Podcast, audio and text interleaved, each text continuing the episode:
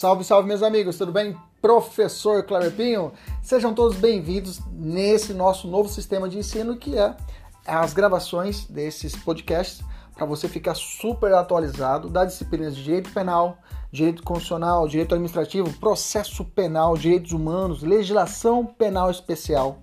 Tudo atualizado e focado para o seu concurso público e exame de ordem e, além disso, gratuita. São aulas completas.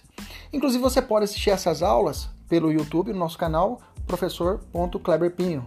Kleberpinho com K. Fique à vontade, compartilhe, curta, nos ajude a engrandecer ainda mais o nosso canal. Um abraço, até mais. Tchau, tchau!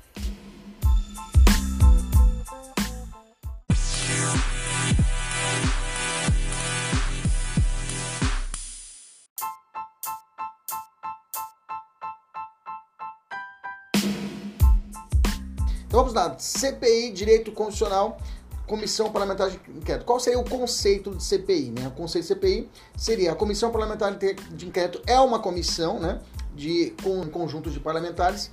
Ela é, ela tem uma das características que ela é temporária, né, constituída dentro de qualquer uma das casas legislativas. Não estou falando do Congresso Nacional, porque a CPI também pode ser instalada no âmbito estadual e no âmbito municipal também. Então eu tenho que a CPI ela pode ser instalada em uma das casas legislativas ou pode também ser instalada de forma conjunta entre as casas, entre a Câmara e o Senado Federal. É, tem também que ela tem o objetivo de investigar um fato determinado por um, um por um prazo certo.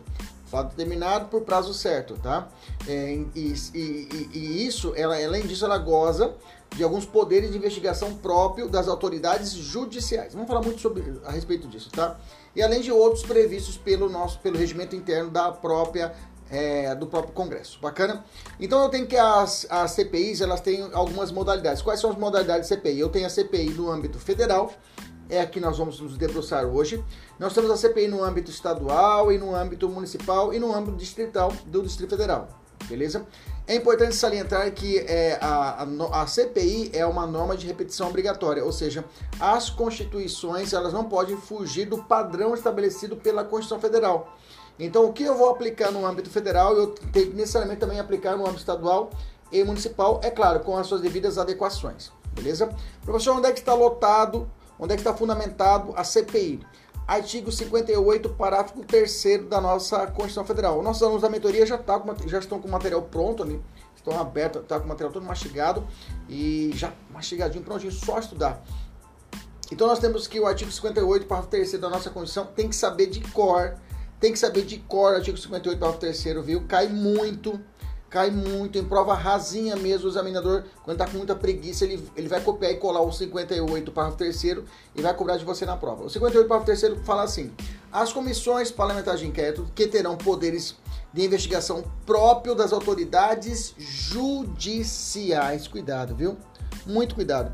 Os nossos alunos que, que é, bacharéis em direito, que estudam direito, né, os, os alunos já são advogados, que fazem o curso de direito, que, que, que, que, estudam lá o curso de direito, eles têm, às vezes, caem numa pegadinha clássica. Diferente daquela pessoa que não estuda o direito, aquele, aquela pessoa, educador físico, que está se preparando para o curso de polícia, por exemplo. Por quê? Porque é, normalmente o, o, o, o, estudante de direito entende que inquérito policial, quem faz inquérito policial é polícia, é a polícia que vai fazer a investigação policial. Então você vê assim, comissão parlamentar de inquérito. Aí vem a questão: que terão poder de investigação, investigação, investigação que investiga a polícia, próprio das autoridades, você vai marcar o quê? Policiais. Errado. Essa é a casca, casca de banana aqui do 58 para terceiro. Não é o poderes de investigação próprios das autoridades policiais, e sim judiciais. Então pega a sua caneta, vá até o artigo 58, parágrafo 3 e grifa para mim poder de investigação própria das autoridades judiciais. Grifa em, em amarelo para mim, judiciais, tá? Que é muito comum em prova colocar ao, ao invés de ao, ao, ao revés de colocar judiciais e colocar policiais, tá? Cuidado nesse primeiro ponto. Estou no artigo 58, parágrafo 3 Aos alunos que não são da nossa mentoria, pega lá o artigo 58, parágrafo 3 Além de outros previstos nos regimentos das respectivas casas, serão criadas serão criadas ou separadamente. Então vou grifar ali. Então ela pode ser criada tanto em conjunto como também separadamente. Ela pode ser criada tanto conjunto como também separadamente, tá? Conjunto ou separadamente. Então vou grifar então que as CPIs podem ser criadas de forma conjunta ou também pode ser criadas de forma separada, ou seja, a Câmara dos Deputados faz a sua CPI e o Senado faz a sua CPI. A CPI do Covid, né? A CPI do Covid foi uma CPI instaurada dentro do Senado Federal, né? No Senado Federal. Né? Então ali nós temos ali, inclusive, como relator a figura do, do senador Renan Calheiros, né? Que é muito combatido.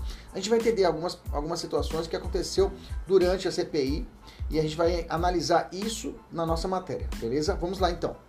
Então pode ser conjuntamente ou separadamente. Estou no artigo 58, parágrafo 3 tá? Quem está chegando agora, artigo 58, parágrafo 3 do nosso material. E mediante requerimento de um terço. Esse, esse quórum você tem que grifar, tá? Um terço. Cuidado, tá? É um terço. Não é maioria absoluta, não é maioria relativa, não é dois terços. Beleza? É um terço. Um terço de quê? De seus membros, membros de cada casa, se for o caso, ou conjuntamente, o Senado vai ser, vai ser do, do, do, da Câmara vai ser 171, 171 senado, deputa, é, 171 é, deputados federais para poder instaurar uma, a CPI, 171 assinaturas. E se for senadores, 27 assinaturas dos senadores, que são 81 senadores, então 27. Um terço de, 20, de, de 81 será 27, e de um terço de 580, 500 e deputados federais, vai dar 171. É, um, ó, interessante, 171, né? Bom dia, boa tarde, boa madrugada a todos que estão aqui assistindo agora ao vivo e aqueles que estão assistindo essa, a gravação da nossa aula de hoje. Vamos lá, vamos continuar. Para apuração de fato determinado e por prazo certo, sendo as suas conclusões, se for o caso, encaminhadas ao Ministério Público para que promova a responsabilidade civil ou criminal dos infratores. Bacana? Isso é o fundamento constitucional. Professor, a CPI está prevista em algum outro regulamento? Sim. Na Lei Federal 1579 de 52, não vamos falar dela mais para frente. Na Lei Federal 10.001 de 2000, no regimento do interno da, de cada casa, tanto da Câmara como do Senado e como do Congresso Nacional também, nas constituições estaduais e nas leis orgânicas municipais e distrital e do distrital. Né? Sabe que no, no Distrito Federal nós temos uma lei orgânica. Bom, vamos para as características. A característica da CPI é muito importante. Se você pegou, pegar bem as características, você consegue matar várias questões. São comissões temporárias. Nós temos dentro do Senado Federal, dentro da Câmara, nós temos comissões que podem ser consideradas permanentes e as comissões temporárias. Comissões permanentes normalmente são chamadas comissões temáticas, né? Quando você estiver dentro, aqueles nossos alunos que estão estudando para a OAB, dentro da OAB existem várias comissões. É como se fosse o Poder Legislativo, existem várias comissões. Comissão de é, Direito Agrário, Comissão de Direito Econômico, Comissão é, de, de, de, de Direito Carcerário, então tem várias comissões. Essas comissões são chamadas comissões permanentes. Dentro do Poder Legislativo existem também essas comissões, porque quando for realizado um determinado projeto de lei e for determinada matéria específica, é direcionado esse projeto de lei para essa comissão. Então essas comissões normalmente são chamadas comissões temáticas, elas são permanentes.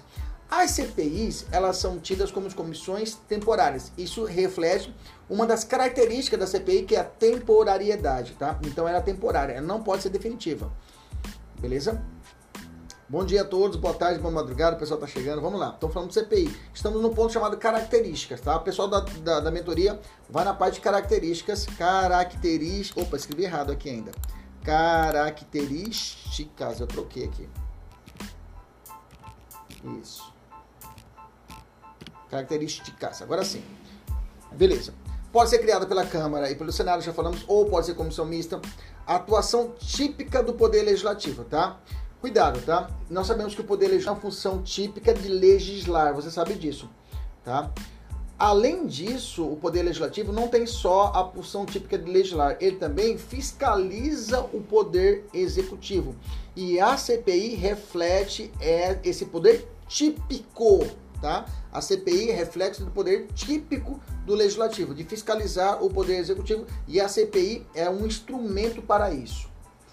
Tranquilo? Então quer dizer que a CPI não reflete uma função atípica do poder legislativo, negativa, uma função típica. Uma das quais são, quais são as funções típicas que foi criado o poder legislativo? Para legislar e para fiscalizar o executivo. Beleza? Tranquilo? É um procedimento investigatório, tá? Um procedimento investigatório. É, ele, é, lembra que eu disse para vocês na aula de inquérito policial que o inquérito policial é uma espécie de um gênero chamado investigação. Né? Eu tenho uma investigação criminal, que é o gênero, e eu tenho uma espécie que é o chamado inquérito policial. A CPI também é uma espécie de investigação, tá? Então, por isso que ela é considerada um procedimento investigatório de natureza jurídico-constitucional, tá? Então, a natureza jurídica de uma CPI é um processo de natureza jurídico-constitucional, beleza?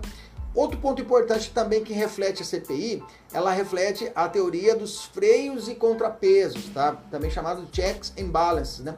O que é a teoria americana dos freios e contrapesos? Ele diz que cada poder, cada poder da União, ele tem a sua função atípica, mas também ele também realiza funções atípicas controlando o outro poder, realizando a análise de um poder contra o, para o outro.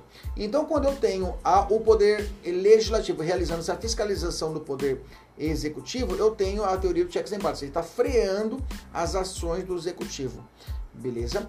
Por exemplo, quando há o processo de é, eleição, processo de nomeação do futuro ministro do STF, é feito aplicar também a teoria do checks and balances ali, pelo fato de que a indicação é feita pelo executivo, depois ele sofre uma sabatina perante o legislativo e por fim ele vai tomar posse no judiciário. Veja, um poder vai realizar o controle para que esse ministro, futuro, STF, futuro ministro, passe pelos três poderes. Então, realmente é um poder controlando o outro, reflete claramente também a teoria dos freios e contrapesos. Beleza? Que mais? Ela é de reprodução obrigatória nas constituições estaduais, como disse para vocês. As CPIs federais não podem versar sobre assuntos ligados estritamente de competência dos estados, do Distrito Federal ou municípios. Aqui é uma briga a respeito da CPI da pandemia, né?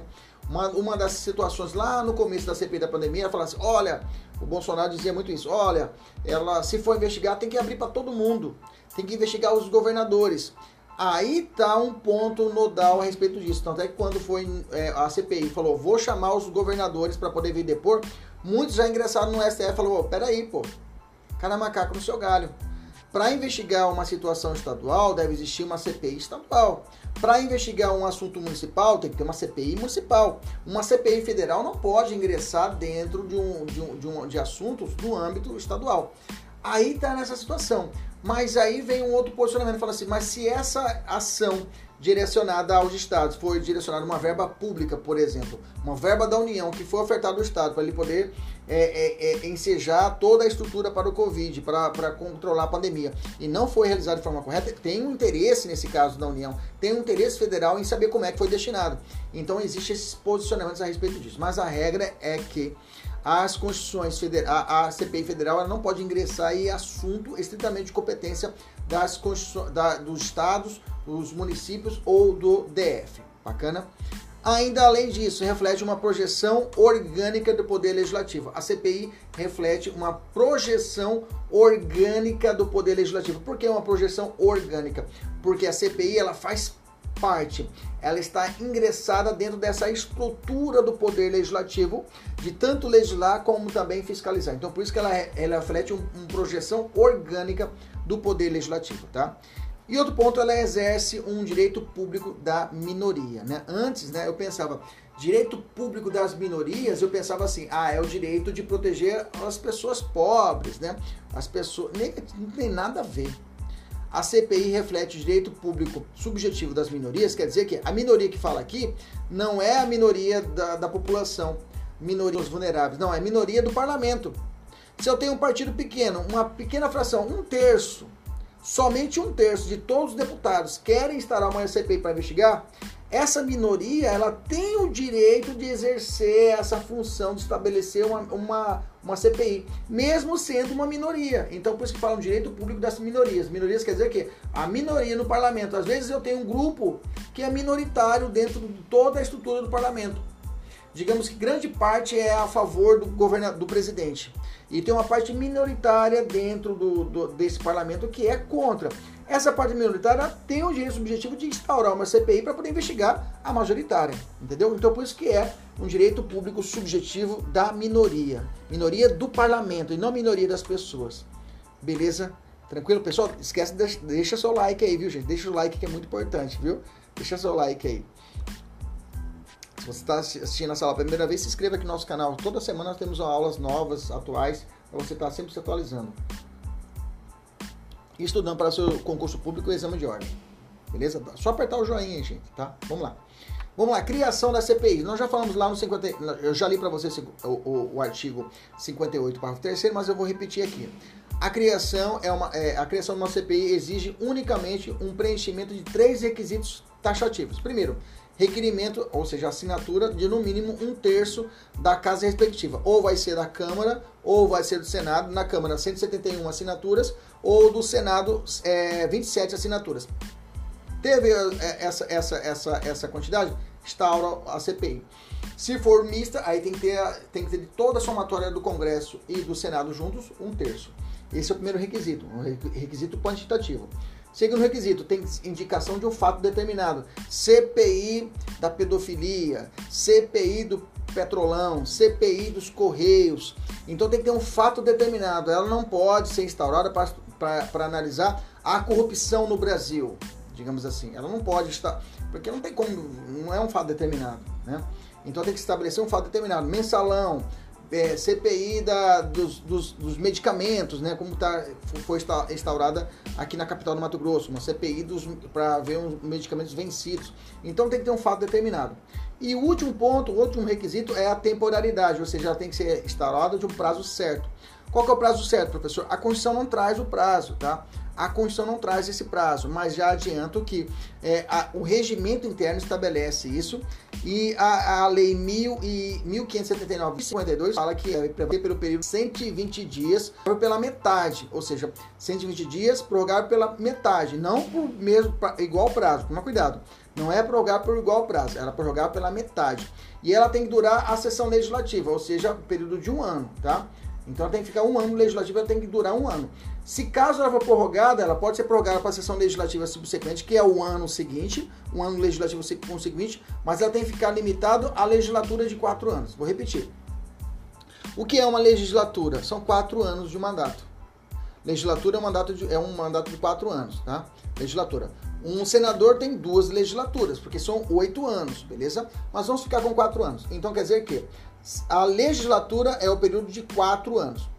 Um ano, um ano apenas, eles chamam de sessão legislativa. Um ano apenas, um ano legislativo é chamado de sessão legislativa. Então a CPI tem que durar 120 dias, prorrogável pelo mesmo prorrogável até metade, nesse período de 120 dias, nesse período na sessão legislativa. Os 120 dias. Se for prorrogado por mais da metade, ela não pode ultrapassar o período de uma, uma legislatura, o período de quatro anos. Ah, eles, eles dão um exemplo, por exemplo, se ela for no último ano do, do último ano é instaurado a CPI.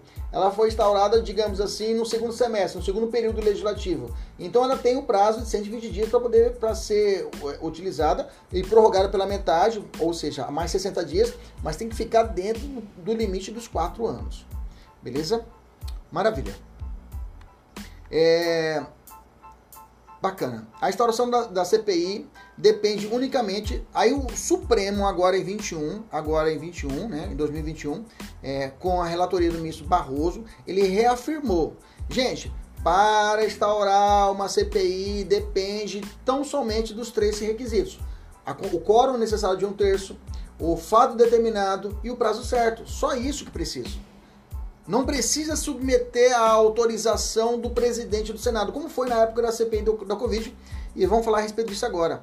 Na CPI da Covid ou a CPI da pandemia, ela, ela no início dela gerou uma, uma provocação ao Supremo. Perguntou se é, o que aconteceu. Foi colhida a assinatura, foi estabelecido o fato determinado e o prazo certo. Pronto, vamos instaurar. Aí submeteu ao presidente, né, o presidente do Senado da época. Olha, eu vou decidir se vamos ou não vamos instaurar a CPI. Aí e, vão, vou decidir se vão ou não vamos instaurar a CPI. Isso chegou no, no Supremo. Isso chegou no Supremo. Ela falou, Supremo, e aí? Já tem os três requisitos. Tem o quórum, a assinatura, tem o fato determinado e tem o prazo certo que vai ser estabelecido. Agora eu tenho que submeter a pedido do presidente do Senado para que se ele carimbar, para que eu possa autorizar a instaurar a CPI, o Supremo falou assim: não precisa disso. Direito público subjetivo da minoria. Se tiver presente os três requisitos, não há que se falar da necessidade do crivo do presidente do Senado ou de qualquer outra autoridade. Se tem os três requisitos, deve ser instaurado a CPI. Isso é o posicionamento atual do STF, tem que ficar atento a esse ponto, tá? Então não tem conversa. Até coloquei para vocês no material o, o, o case, né? Por exemplo, é, o caso base, é, caso base plenário do STF, por maioria, ratificou a decisão que deferiu medida liminar, determinando que ao presidente do Senado Federal a adoção de providências necessárias à criação e instalação da CPI de inquérito, né, CPI, entendeu ainda que o procedimento a ser seguido pela CPI deverá ser definido pelo próprio Senado Federal, de acordo com as regras que vem adotando para o funcionamento dos trabalhos durante a pandemia, não cabendo ao Senado definir se vai instaurar a, a, instalar a CPI ou quando a comissão vai funcionar, mas sim como irá proceder.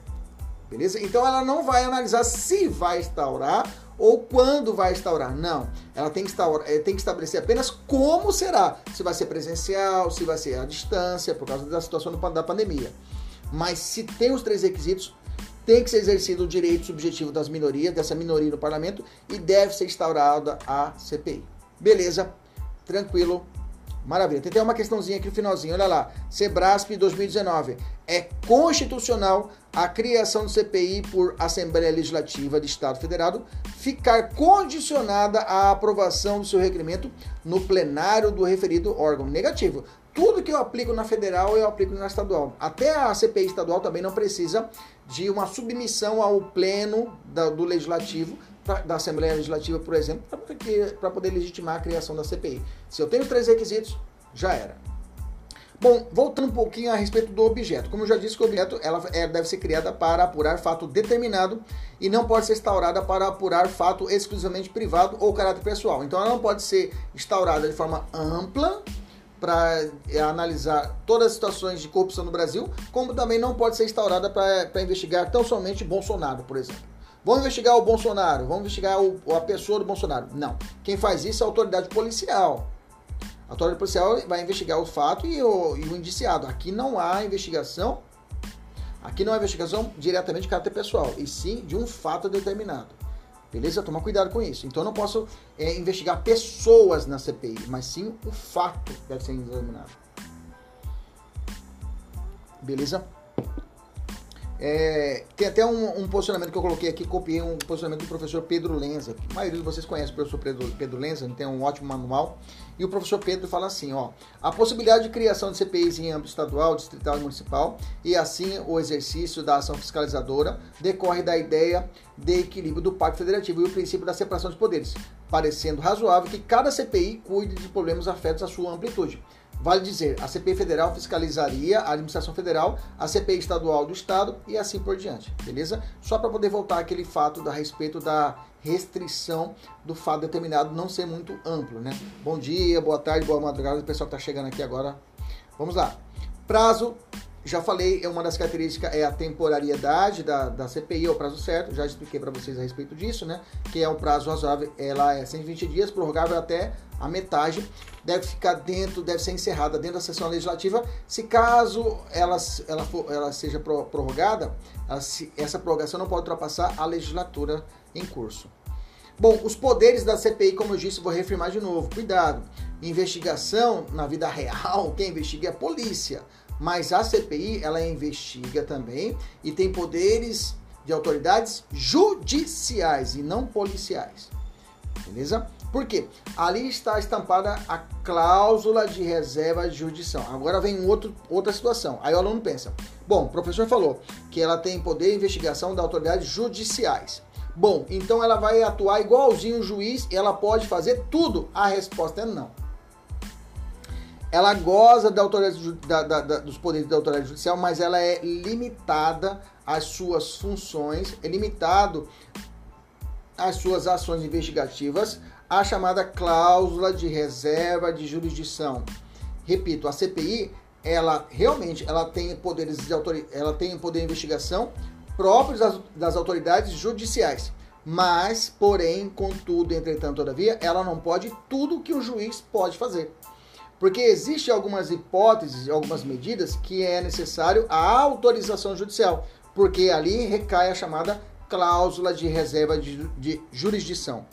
Então eu fiz uma tabela, isso aqui cai muito se você está dê uma dormidinha acorda, já dá o joinha, aperta o joinha, se você não deu o joinha, chegou agora, dá o joinha aí. Acorda, se for o caso, faz umas 10 flexões aí, uns 5 polichinelos. Olha para mim aqui, faz uns 5 burp aí, ou fica naquela posição assistindo a aula, em um minuto assistindo a aula, numa prancha reta, fica assim retinho assim. Nossa, quando a gente fica nessa prancha, né? Parece que um minuto não é desse mundo, né? Esse dia eu tava na academia e a, a professora, vamos ficar na prancha, ficar apoiado assim com o corpo reto, né? Você já viu? Já fez isso? Nossa, vamos ficar um minuto. Eu falei, não, um minuto é. Rapaz, um minuto é uma eternidade, não passa nunca, né? Bom, vamos lá então. Vamos falar das situações que como é, vamos usar aquela técnica que eu já faço com vocês. Toda vez que nós tivermos uma situação binária, de um jeito pode, de outro, de outro lado não pode, a gente vai gravar o menor e o que sobrar a gente vai falar, a gente vai, vai por eliminação. Então vamos lá. Se você analisar a nossa tabela, você vai perceber que tem mais situações em que a CPI pode determinar as suas ações sozinha, sem pedir ao juiz. Mas, de outra banda, olhando do outro lado, você tem algumas hipóteses em que ela não pode determinar sozinha, ela precisa de um juiz. Então, vamos decorar primeiro esse lado de cá, que são aquelas que são menores as situações, são poucas situações. A gente vai decorar aqui e o que sobrar vai ser por eliminação, ou seja, o que sobrar a gente vai dizer, ela pode agir sem necessidade de um magistrado. Beleza? Então vamos para as hipóteses em que ela tem que agir perante o magistrado, ela tem que pedir para o juiz. Primeiro, busca apreensão, ela não pode sozinha. Busca apreensão, Renan Calheiros determinar, busca apreensão lá na casa do Pazuello, vai lá, manda a Polícia Federal ir lá. Ele pode? Não pode, tem que pedir para o juiz.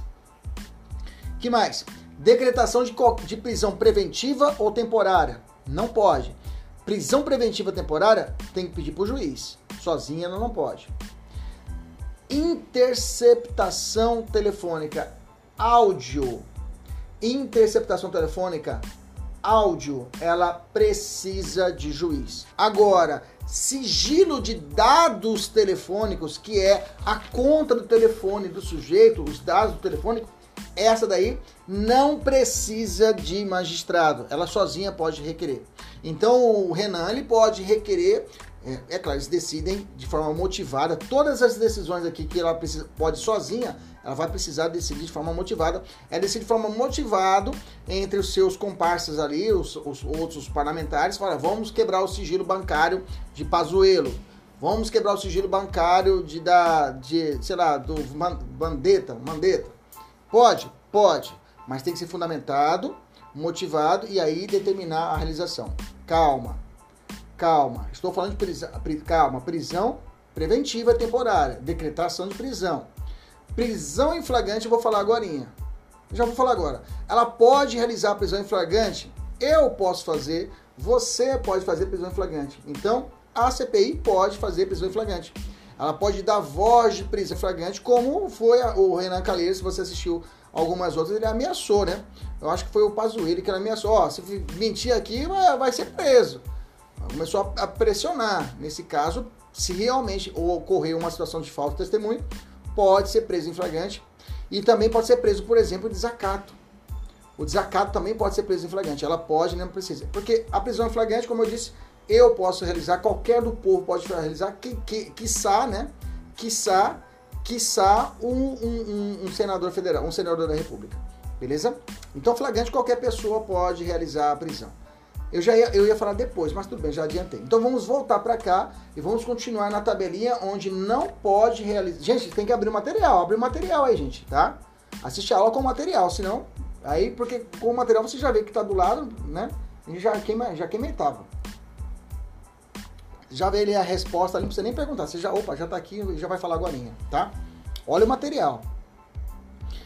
Próximo, decretar a interpretação telefônica é, artigo 5 inciso, já falei. Determinar arresto, sequestro, hipoteca, indisponibilidade de bens. Também ela não pode realizar, tá? Determinar arresto, sequestro, hipoteca ou indisponibilidade de bens. Próximo, proibir que o cidadão saia da comarca ou país. Escreva aí na frente aí, ó. Escreva aí na frente desse país. Escreva, abre um parênteses. Escreva lá, abre parênteses, escreva. Abre parênteses, escreva. Lá na letra E, proibir que o cidadão saia da comarca ou país. Abre um parênteses e escreva. E, ainda determinar e ainda determinar qualquer medida e ainda determinar qualquer medida diversa da prisão. Qualquer medida cautelar, qualquer medida cautelar diversa da prisão. Acrescenta para mim, por favor. Então, letra E. Proibir que o cidadão saia da comarca ou país, entre parênteses, entre parênteses, e ainda determinar qualquer medida cautelar diversa de prisão. Beleza? Qualquer medida cautelar diversa de prisão também é vedado a CPI assim o fazer. Beleza? Ah, coloca tornozeleira nele aí. Não pode, tá? É a medida cautelar diversa da prisão. Não pode determinar tornozeleira. Beleza? Outra. Outra situação em que ela não pode agir, ela, que ela tem que pedir para o juiz. Investigar atos de conteúdo jurisdicional, tá? Se for ato de conteúdo que for vinculado ao judiciário, ah, eu quero pegar o processo tal que está lá, é, não pode realizar sozinho, precisa da ordem judicial, tá? E por fim, aplicação de multa, tá? A CPI não aplica multa, tá? Quem aplica multa é magistrado, é juiz. Beleza? Tranquilo? Maravilha. Agora nós vamos para o outro lado e vamos estudar as hipóteses em que a CPI ela pode livremente, beleza? Agora aqui tem bastante coisa. Vamos lá.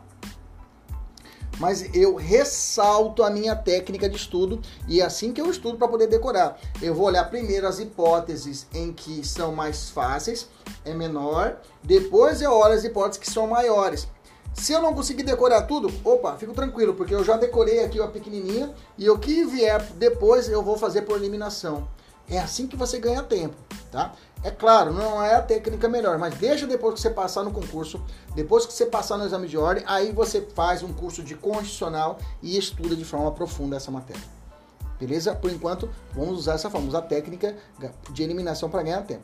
Então vamos para as hipóteses em que a CPI ela pode agir livremente sozinha, sem pedir para ninguém. Olha lá, primeira, no exercício de, atribui de suas atribuições, a CPI poderão, primeiro, determinar diligências que reputarem necessárias, como afastar. Gente, diligência não é busca apreensão. Diligências como afastar o sigilo de bancos, de dados bancário, fiscal do investigado. Isso aqui é uma parte muito importante, tá?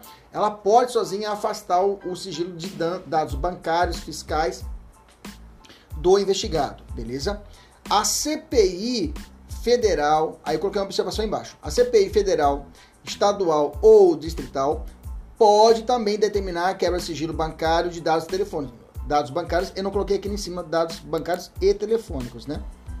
Ah, tá, eu coloquei embaixo. Requisitar dados telefônicos, já coloquei embaixo. Aí eu coloquei uma observaçãozinha ainda. Agora, a CPI municipal, exemplo, aqui em Cuiabá, na CPI municipal dos medicamentos, essa daí precisa pedir para o juiz para quebrar o sigilo bancário. Repetindo, CPI federal, CPI estadual, CPI distrital não precisa pedir autorização para o juiz para quebrar o sigilo bancário, dados telefônicos, fiscais. A CPI municipal, essa sim precisa. Beleza? Notificar testemunhas, informantes e investigados se não comparecer, pode determinar condução coercitiva. Pode determinar? Pode. Condução coercitiva? Pode. Desde que ele notificou a testemunha ela não compareceu. A gente vai falar disso mais pra frente, tá? Requerer a convocação de ministro de Estado, secretário de Estado ou secretários municipais. Isso a própria Constituição permite, né?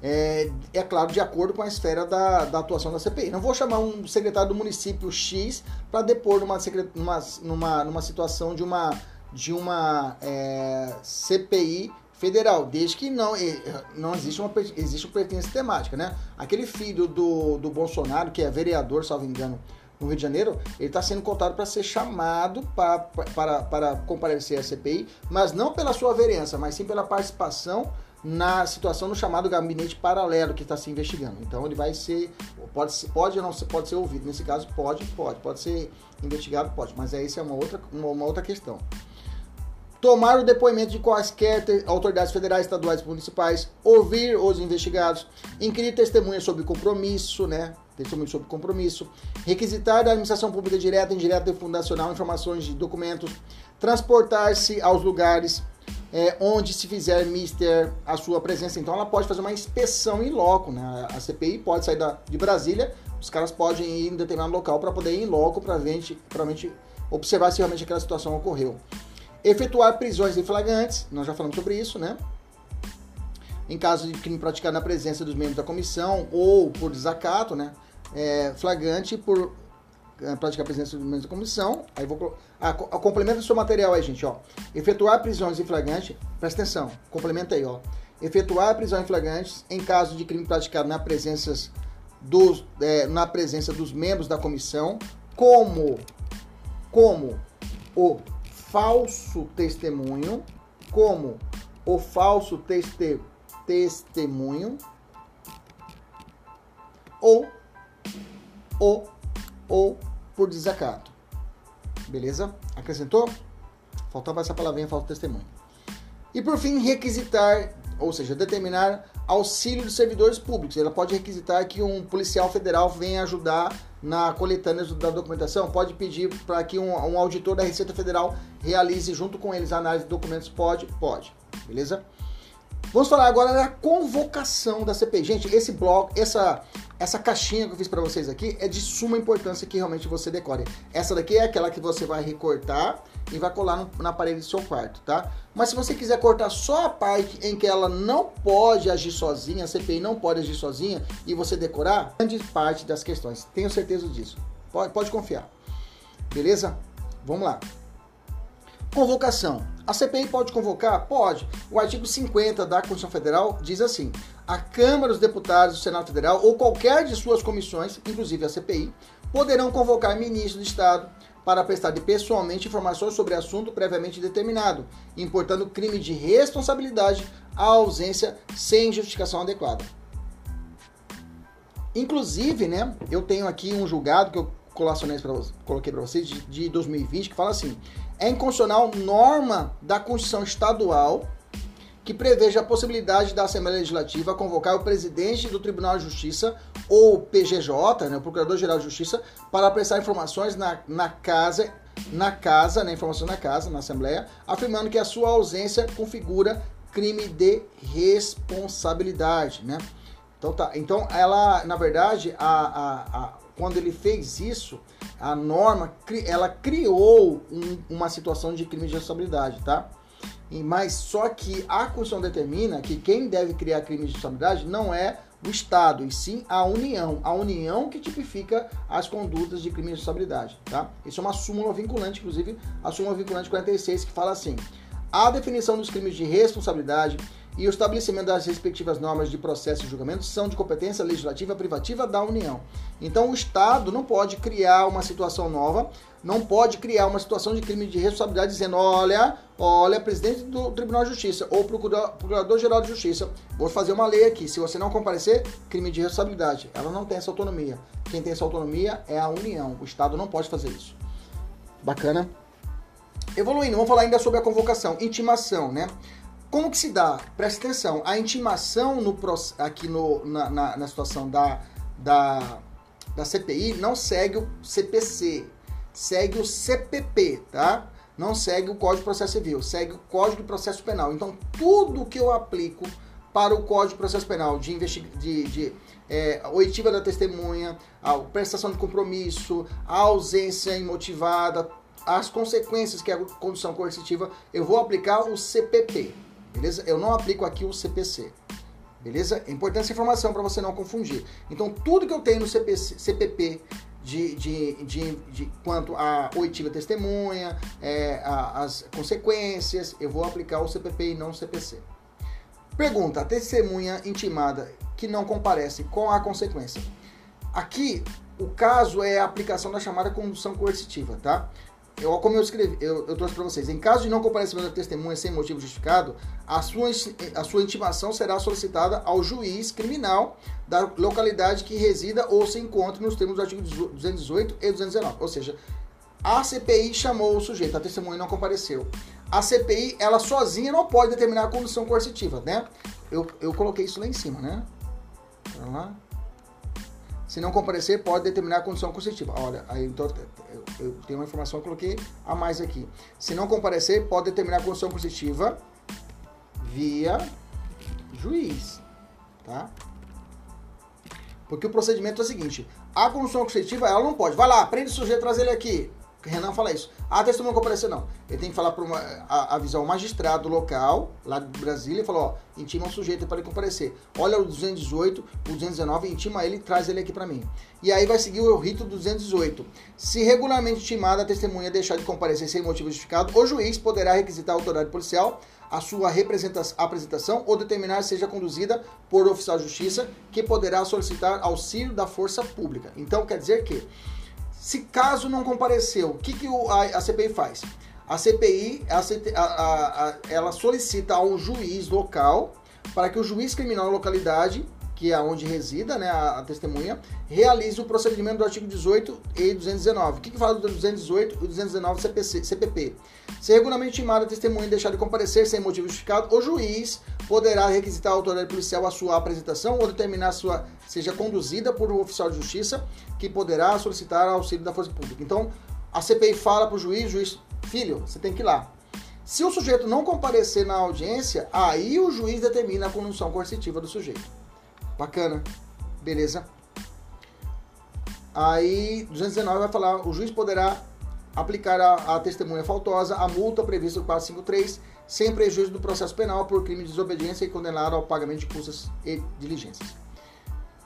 Aí eu coloquei uma, um julgado do STJ, né? Conforme presidente do STJ, bem como da Suprema Corte, o direito de não comparecer para prestar esclarecimentos relacionados a ilícitos restringe. Então a testemunha não tem esse direito de não comparecer porque ela não quer.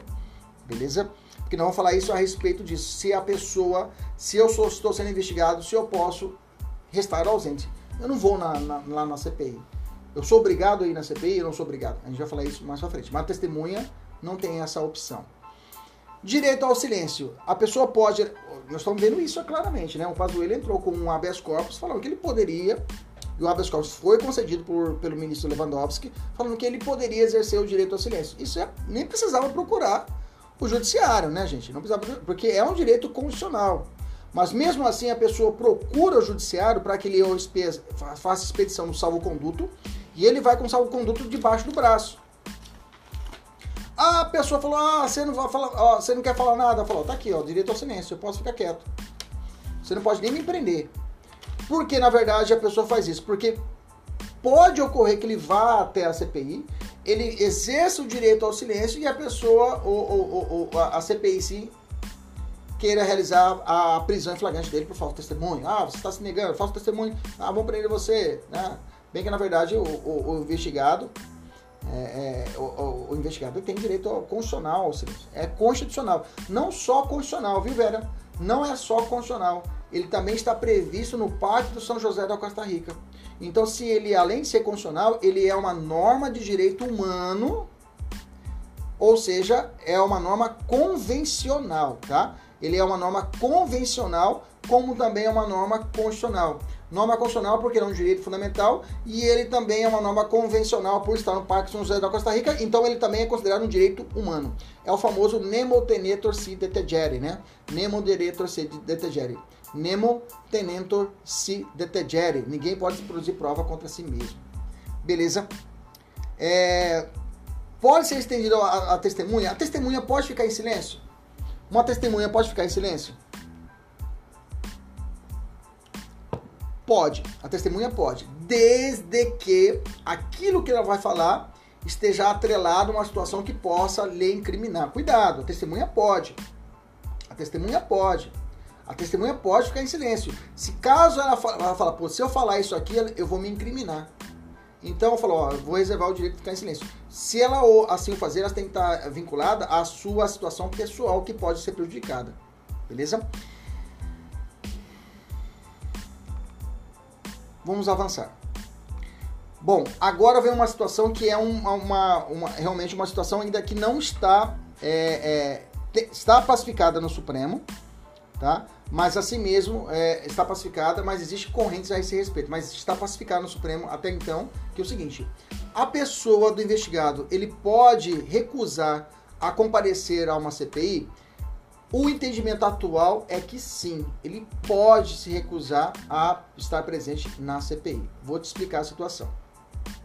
Chegou no, no, no Supremo um habeas corpus o habeas corpus 171438 do Distrito Federal e foi questionado essa situação, dizendo: "O meu cliente, ele esse paciente, ele precisa, ele é obrigado a comparecer perante o a CPI?" Bom, você sabe que numa, numa turma do STF são cinco jogadores. Eu tenho uma turma de cinco. O STF é cinco, cinco e o presidente que soma-se 11. Sabe disso, né? São 11 ministros do STF.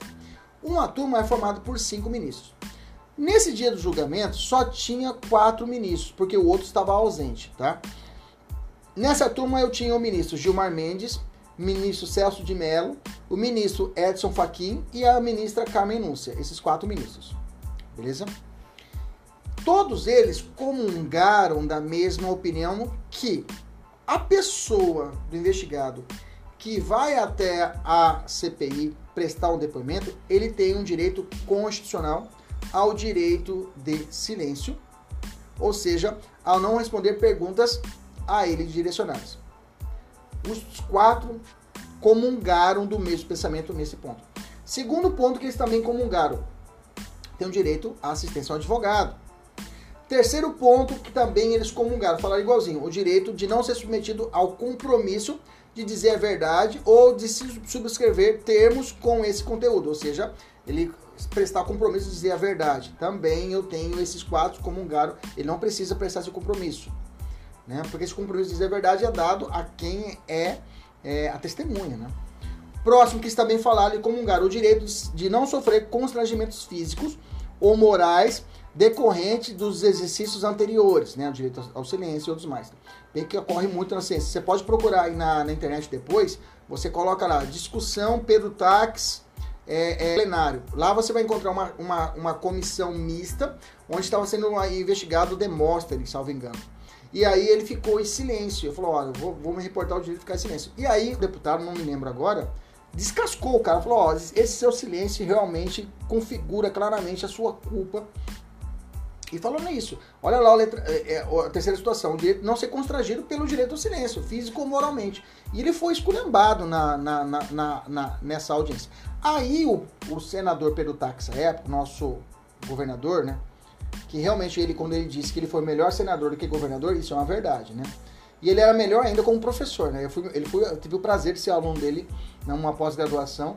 É realmente o cara de constitucional eu não vi alguém igual. Você até dar uma olhada depois, Sabatina da Rosa Weber, coloca lá as perguntas que ele fez para a Rosa Weber. Né? Até hoje eu tento responder essas perguntas que ele colocou lá. Dá uma olhada depois. Já do Barroso, pode olhar, o ministro Barroso, ele fez também a, a sabatina do, do Barroso. O Barroso foi bacana, ele mandou todas. Agora da Rosa Weber, realmente ela deu uma pedalada. E inclusive ele votou para não ser aprovado o nome dela para ministra do STF. Tá, volta para cá. Então nessa discussão no plenário, nessa comissão mista, eu lembro, né? O Demóstenes ele falou, quero ficar em silêncio. Aí o, o cara, um, um, dos senadores esculhambou, falou, ah, Aí o Pedro Tax falou: olha, seguinte, eu fui procurador da República por muitos anos, já entreguei milhões de pessoas e eu tenho que respeitar o direito humano daquela pessoa, o direito constitucional dele ficar em silêncio eu já interroguei vários criminosos da mais alta monta, né? E a pessoa é realmente ela tem o direito constitucional de permanecer o silêncio. Isso é um direito constitucional dela. Você não tem como você retirar isso ou humilhar a pessoa por estar em silêncio. Beleza? Olha que veio as palavras de um procurador da República, né? Que é a visão do, da acusação, não da defesa. E ele assim mesmo, ele ali, é claro, ele exerceu uma, uma postura de senador, mas como também de um ótimo constitucionalista, dizendo, olha, o, o direito humano da preservação ao silêncio e o direito fundamental do silêncio, ele, ele ultrapassa os limites né, da culpabilidade ou não. Beleza, então os ministros, esses, esses quatro ministros, eles comungaram desse posicionamento. Só que chegou na situação de falar assim: é obrigado a comparecer ou não é obrigado a comparecer? O ministro Celso de Mello, né?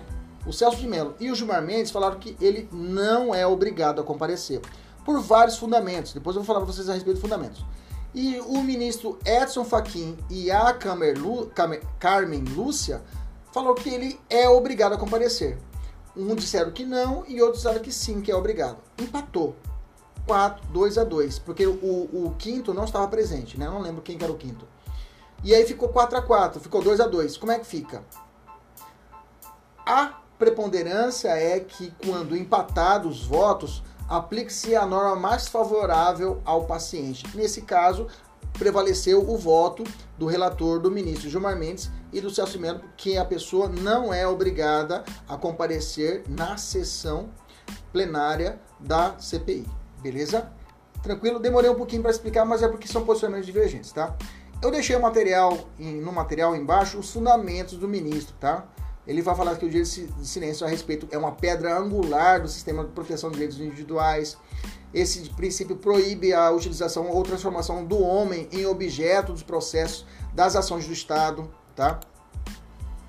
O Estado está vinculado ao dever de, de respeito. Não precisa justificar, tá? Não precisa justificar. O Estado está vinculado ao dever de respeito. Se eu sou obrigado, se, eu, se eu não sou obrigado a comparecer, olha só que interessante ele trouxe aquela regra: quem pode mais, pode menos. Se na audiência lá dentro eu posso ficar em silêncio, então para que, que eu vou comparecer? Então, se eu posso mais, que é ficar em silêncio, quem, quem dera o, o pode menos de comparecer. Então, eu não preciso nem justificar. Se eu não comparecer, é porque eu preferi ficar em silêncio. Pronto. Esse foi o raciocínio. Tá bom?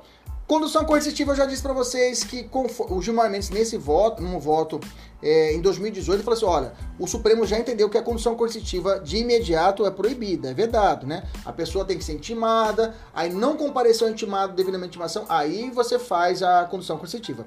A mesma coisa também é utilizado para a CPI. Se o sujeito não compareceu, não pode ser realizada a condução coercitiva. Tem que ser feito o direito à intimação do sujeito. Aí, se caso não comparecer, poderia sim surgir uma condução coercitiva. Mas com esse posicionamento atual, a pessoa pode deixar de comparecer mesmo intimada, que não vai sofrer nenhum constrangimento, não poderá sofrer uma, uma condução coercitiva. Estou falando do investigado. Se for testemunha, aí é outra conversa. Intimou ela, não compareceu, condução coercitiva. Investigado, intimou, não compareceu, não dá nada. Beleza? Conclusões. O que, quando acabar a CPI, o que eu faço com ela, professor? Bom, se você ler apenas o que está na Constituição, você vai dizer que ela vai ser remetida ao, ao, a, ao Ministério Público. A, diz assim a Constituição. Se for o caso, será encaminhada, isso é o finalzinho do parágrafo 3 do artigo 58. As conclusões da CPI, se for o caso, então não é obrigatório, ela será encaminhada ao Ministério Público para que promova a responsabilização civil ou criminal dos infratores. Ponto. Isso que está na nossa Constituição. A maioria das provas cai isso. Ponto. Beleza, maravilha. Mas se te perguntarem assim, professor, querido acadêmico, é possível que essas conclusões ela vá parar em outro local sem ser o Ministério Público? Você vai dizer sim. Se a prova te perguntar isso.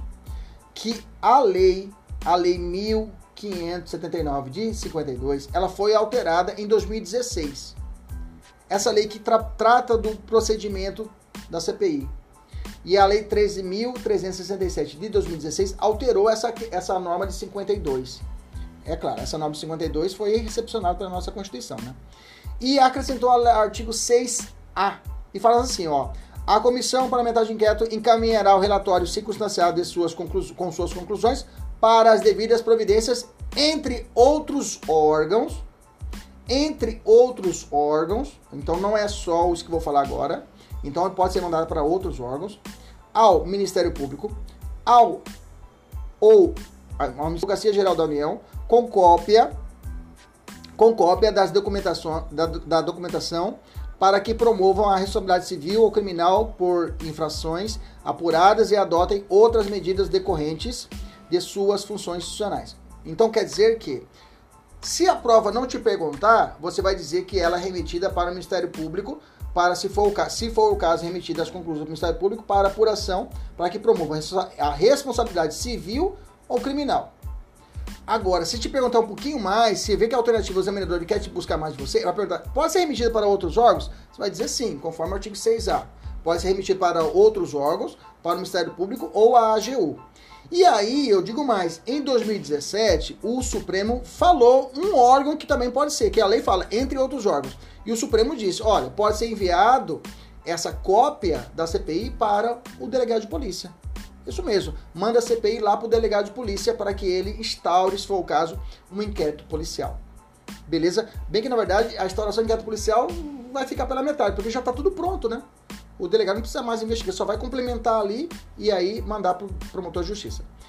Concluindo, então quer dizer que eu posso remeter as conclusões para onde? Para qualquer órgão, para o Ministério Público, para a AGU. Me dá um exemplo de outro órgão, para a autoridade policial. Não me perguntou nada dessas situações a mais. Então você vai dizer que vai ser mandado para um promotor de justiça, para o Ministério Público, para apurar a responsabilidade civil ou penal. Ponto.